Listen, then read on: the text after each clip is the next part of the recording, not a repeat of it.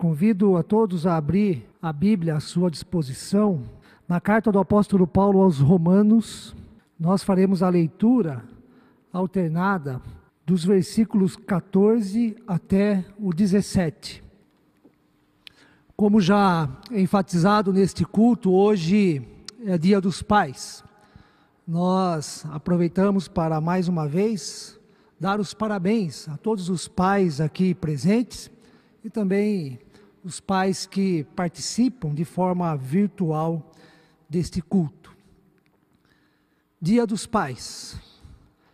Data esta celebrativa, importante e oportuna para a nossa reflexão, à luz da palavra de Deus, tanto em relação ao modo como nos sentimos e nos relacionamos com o nosso Pai terreno, quanto ao modo como consideramos e vivemos a nossa filiação divina. E um aspecto a ser considerado por ocasião desta data é o fato de que muitos filhos e filhas aproveitam este dia para demonstrar carinho, apreço, gratidão ao respectivo pai. Tantos outros filhos e filhas lamentam a ausência do convívio diário com o pai, pelo fato dele não mais estar presente neste mundo. Para estes filhos e filhas, são marcantes as lembranças, os valores e o exemplo deixado pelo pai que tiveram e por ser assim, agradecem a Deus, prestam tributo, como foi mencionado na oração pastoral há pouco pelo reverendo Valdinei, por esta dádiva tão grande. Mas há também filhos e filhas que não têm boas lembranças neste dia e até se revoltam devido ao abandono, ao passado traumático, sofrido e triste no que se refere ao relacionamento paterno. Outro aspecto a ser considerado neste Dia dos Pais é a crise nos relacionamentos que constatamos em nosso mundo. Crise esta que acaba afetando drasticamente o relacionamento entre pais e filhos. Uma rápida pesquisa com alguns psicólogos e psicólogas apresentou que os principais problemas no relacionamento entre pais e filhos passam, em primeiro lugar, pelas dificuldades de compreensão entre gerações. Em segundo lugar, a ausência da boa comunicação. E onde falta a boa comunicação entre pai, filhos e filhas, o resultado é o processo de cobranças e acusações. Onde falta boa comunicação, não há diálogo construtivo, ninguém se entende e a crise se instala no âmbito familiar. Outro problema é a falta de tempo com qualidade, o que prejudica a proximidade afetiva entre pais e filhos, prejudica a amizade, a intimidade que deve haver entre eles, sendo estes sentimentos necessários para que os pais conheçam seus filhos e filhas, participem de suas vidas e saibam como e o que falar com eles. Quarto problema são as consequências do uso descontrolado dos aparelhos eletrônicos e tecnológicos no dia a dia. E por fim, o mais grave, na minha opinião, falta de amor falta de amor. É quando um não se sente amado pelo outro. Pais que não se sentem amados pelos seus filhos e filhas, filhos e filhas que não se sentem amados pelo seu respectivo pai. Eu não sei quais os seus sentimentos, qual a sua história, qual a sua experiência com o seu pai. Não sei se hoje, no Dia dos Pais, você se alegra, agradece e festeja, ou se você lamenta e chora, ou até mesmo se você se revolta e busca ignorar ou fugir deste assunto. O que eu sei é que, à luz da palavra de Deus, todos nós aprendemos. Todos nós podemos ser consolados, corrigidos, tratados e até curados de sentimentos ruins, prejudiciais, que não nos ajudam em nada.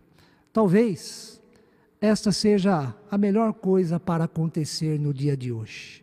O melhor presente para dar ou então receber e até mesmo partilhar neste Dia dos Pais. Ou seja, que a palavra de Deus, a palavra que vem do alto, a palavra sagrada, a palavra divina, nos cure, nos conforte, nos ensine e, nos, e transforme a nossa maneira de ser, de sentir e de viver, a fim de que a relação pais e filhos seja mais harmoniosa, prazerosa, alegre e edificante.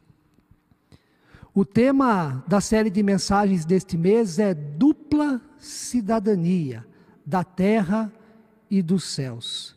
Se temos dupla cidadania, como nos assegura as sagradas escrituras, temos também uma dupla filiação. A filiação da terra e a filiação dos céus. E uma das principais ênfases da nossa condição como cristãos presente no Novo Testamento é a nossa filiação divina, é o fato de termos Deus como Pai e nos relacionarmos com Ele como filhos e filhas. E este é o tema da adoção divina. A palavra de Deus nos ensina que Deus nos adotou como filhos e filhas. E esta perspectiva, este ensinamento é, para muitos estudiosos das Escrituras, uma das principais implicações do ser cristão e do viver a fé em Cristo Jesus. E um desses pastores e teólogos é James Packer, conhecido escritor, teólogo, pastor anglicano, que nasceu na Inglaterra, mas teve todo o seu ministério pastoral desenvolvido no Canadá. E em seu conhecido livro, O Conhecimento de Deus, ele faz a seguinte pergunta: O que é um cristão? O que é um cristão? E ele responde, abre aspas, a pergunta pode ser respondida de muitas maneiras, mas a melhor resposta que conheço é que um cristão é alguém que tem Deus como Pai. Um cristão é alguém que tem Deus como Pai, a melhor resposta para este pastor e teólogo inglês. E continuando no seu livro, mais adiante, ele chega também a fazer a seguinte afirmação, abre aspas: se quiser julgar até que ponto uma pessoa entendeu o que é cristianismo, descubra, descubra que valor ela dá ao fato de ser filha de Deus, de ter Deus como Pai. Aprender e desfrutar da paternidade celestial, bem como da filiação divina, pode nos ajudar no grande desafio de sermos pais terrenos e também na condição de filhos e filhas nesta vida. Nesse sentido, é que nos voltamos para o texto escrito pelo apóstolo Paulo em Romanos, no capítulo 8, versículo 14 a 17, que lemos há pouco, em que o apóstolo Paulo faz três afirmações contundentes e insistentes no que diz respeito à nossa filiação divina. É como que se o apóstolo Paulo, de maneira proposital, tivesse querendo enfatizar, querendo que os destinatários da sua carta tivessem de forma bem segura a perspectiva de que nós somos filhos e filhas de Deus. Em primeiro lugar, o apóstolo Paulo diz no texto, no texto que lemos: Todos os que são guiados pelo Espírito de Deus são filhos de Deus. A segunda afirmação insistente de Paulo: se somos guiados pelo Espírito de Deus, não recebemos o espírito de escravidão para vivermos atemorizados, mas o espírito de adoção. Fomos adotados por Deus, baseados no qual clamamos Abba, Pai. E a terceira afirmação do apóstolo Paulo: o próprio Espírito testifica com o nosso espírito que somos filhos de Deus. E então o apóstolo conclui: se somos filhos, somos também herdeiros, herdeiros de Deus e co-herdeiros com Cristo. Se com Ele sofremos, também com Ele seremos glorificados. Por meio dessas afirmações do apóstolo Paulo, nós aprendemos em primeiro lugar que ser filho e filha de Deus, viver como filho e filha de Deus, ser adotado por Deus, é um ato da graça do próprio Deus. Graça, nesta perspectiva, é aceitação, é amor, é receber quem não merece ser recebido. Graça, nesse sentido, não é merecimento, esforço ou vontade.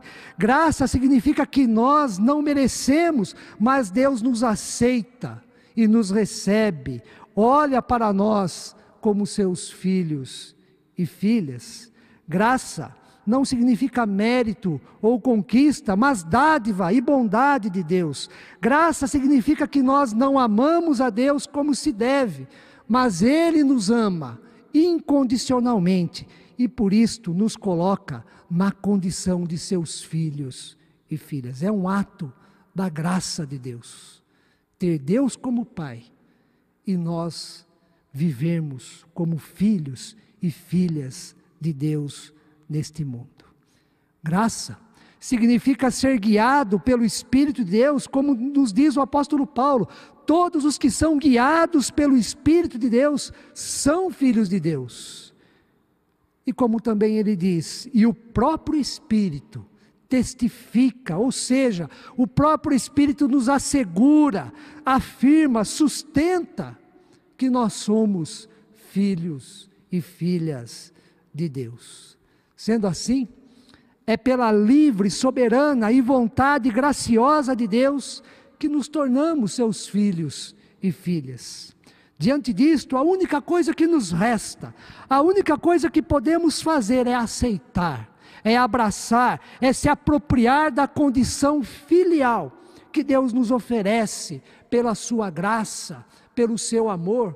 Amor este que causa espanto nas palavras de João quando ele escreve na sua primeira epístola, no capítulo 1, versículo seguinte: Vede, vede que grande amor nos tem concedido o Pai, a ponto de sermos chamados filhos de Deus. E de fato somos filhos de Deus.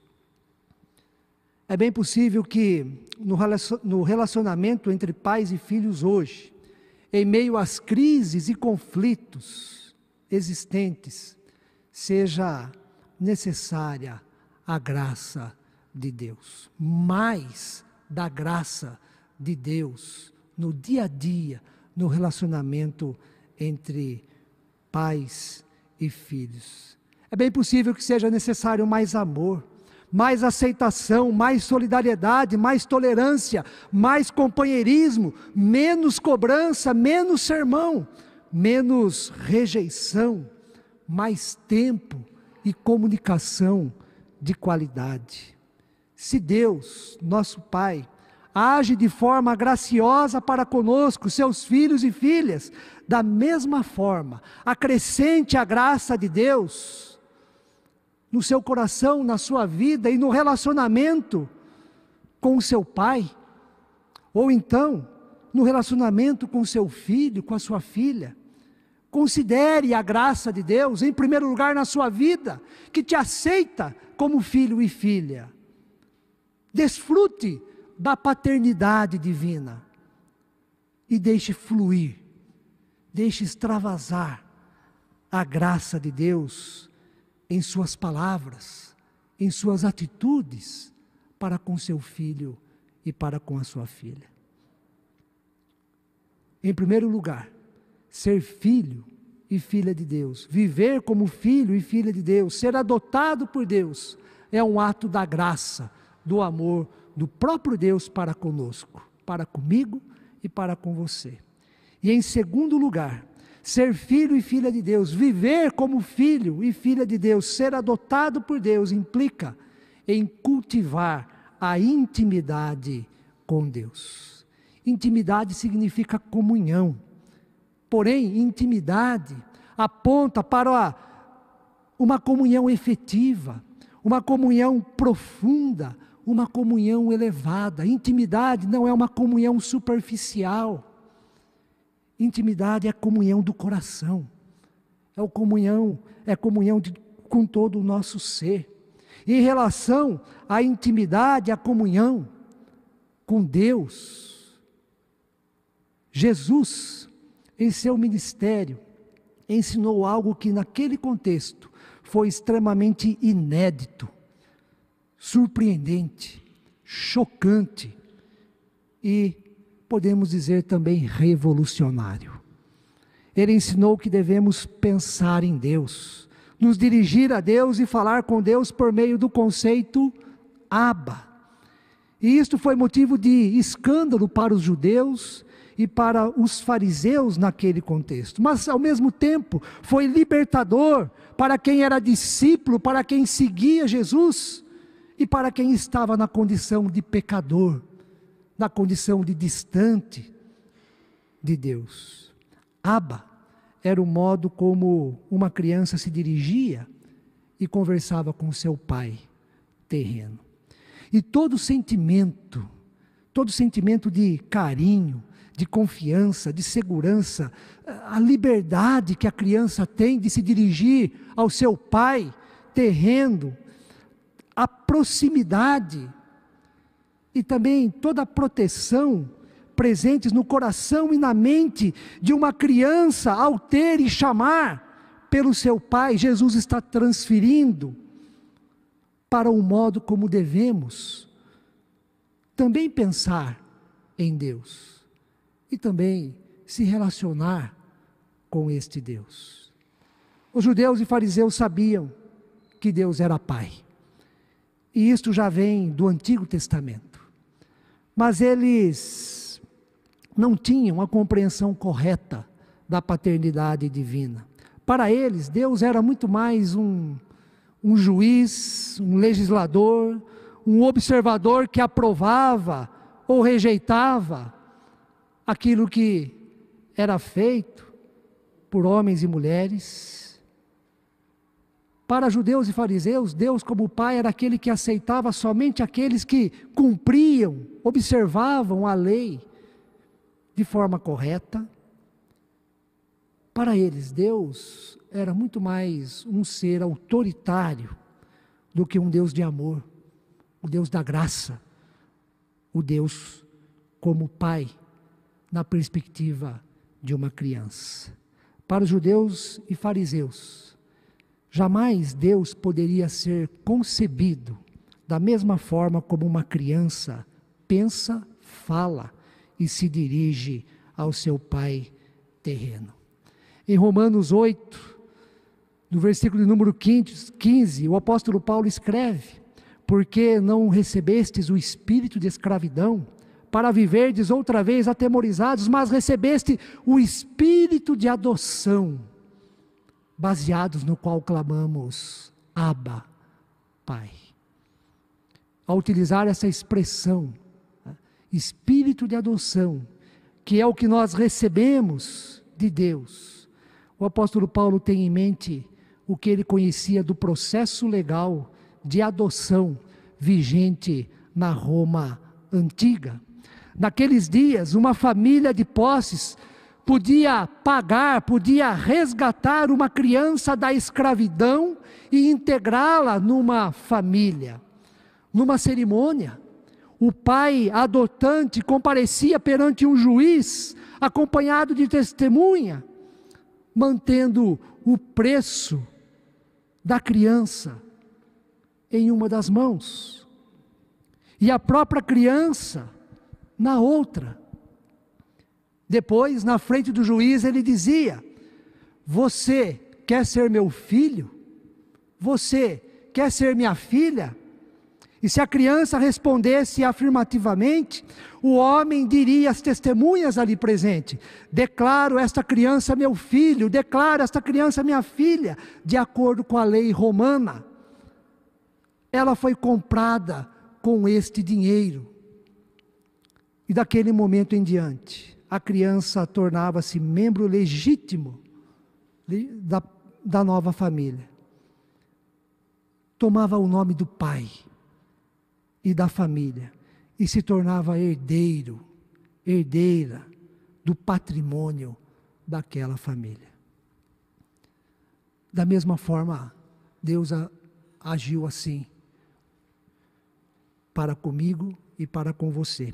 E o preço que Deus pagou para o nosso resgate foi a vinda do seu filho Jesus a este mundo para nos ensinar a relacionar de forma adequada, de forma construtiva, de forma edificante com Deus enquanto enquanto Abba. Nos ensinar a viver a plena filiação divina, pois Jesus é o filho de Deus. E ele morreu por este propósito em nosso favor. Que privilégio que privilégio, irmãos e irmãs, é fechar os nossos olhos, pensar em Deus e falar com o Criador de todas as coisas, com aquele que mantém todo o universo em Suas mãos, com aquele que é soberano sobre reis, príncipes e governantes do mundo. Que privilégio é poder se aproximar desse Deus por meio do conceito Abba e falar com Ele, e ter momentos a sós com Ele, alimentar esta relação de que Ele é o nosso Pai e nós, seus filhos e filhas. Intimidade, relacionamento profundo e pessoal, familiaridade. Isto é o que Deus deseja de mim e de você para com Ele. Para isto é que ele nos adota e nos convida a desfrutar da filiação divina. A intimidade com Deus e no relacionamento entre pais e filhos neste mundo proporciona o sentimento e a certeza de que nós não estamos a sós nesta vida. Não estamos desamparados, a intimidade espanta o medo e a insegurança, a intimidade nos proporciona a certeza de que temos a quem recorrer nos momentos de aflição e angústia.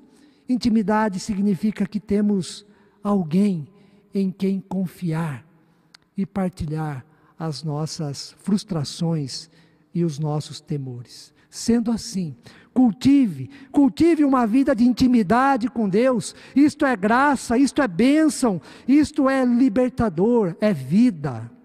Aprenda com Deus e cultive a intimidade, o relacionamento profundo e pessoal, o relacionamento verdadeiro com seus filhos e filhas. Isto é o que a paternidade de Deus nos ensina. E para concluir, hoje, neste Dia dos Pais, nós destacamos aqui dois conceitos: graça e intimidade. Graça e intimidade. Dois sentimentos indispensáveis em nossa filiação divina. Graça e intimidade. Dois sentimentos indispensáveis no exercício e na grande missão da paternidade e da filiação terrena. Que Deus assim nos abençoe. Amém.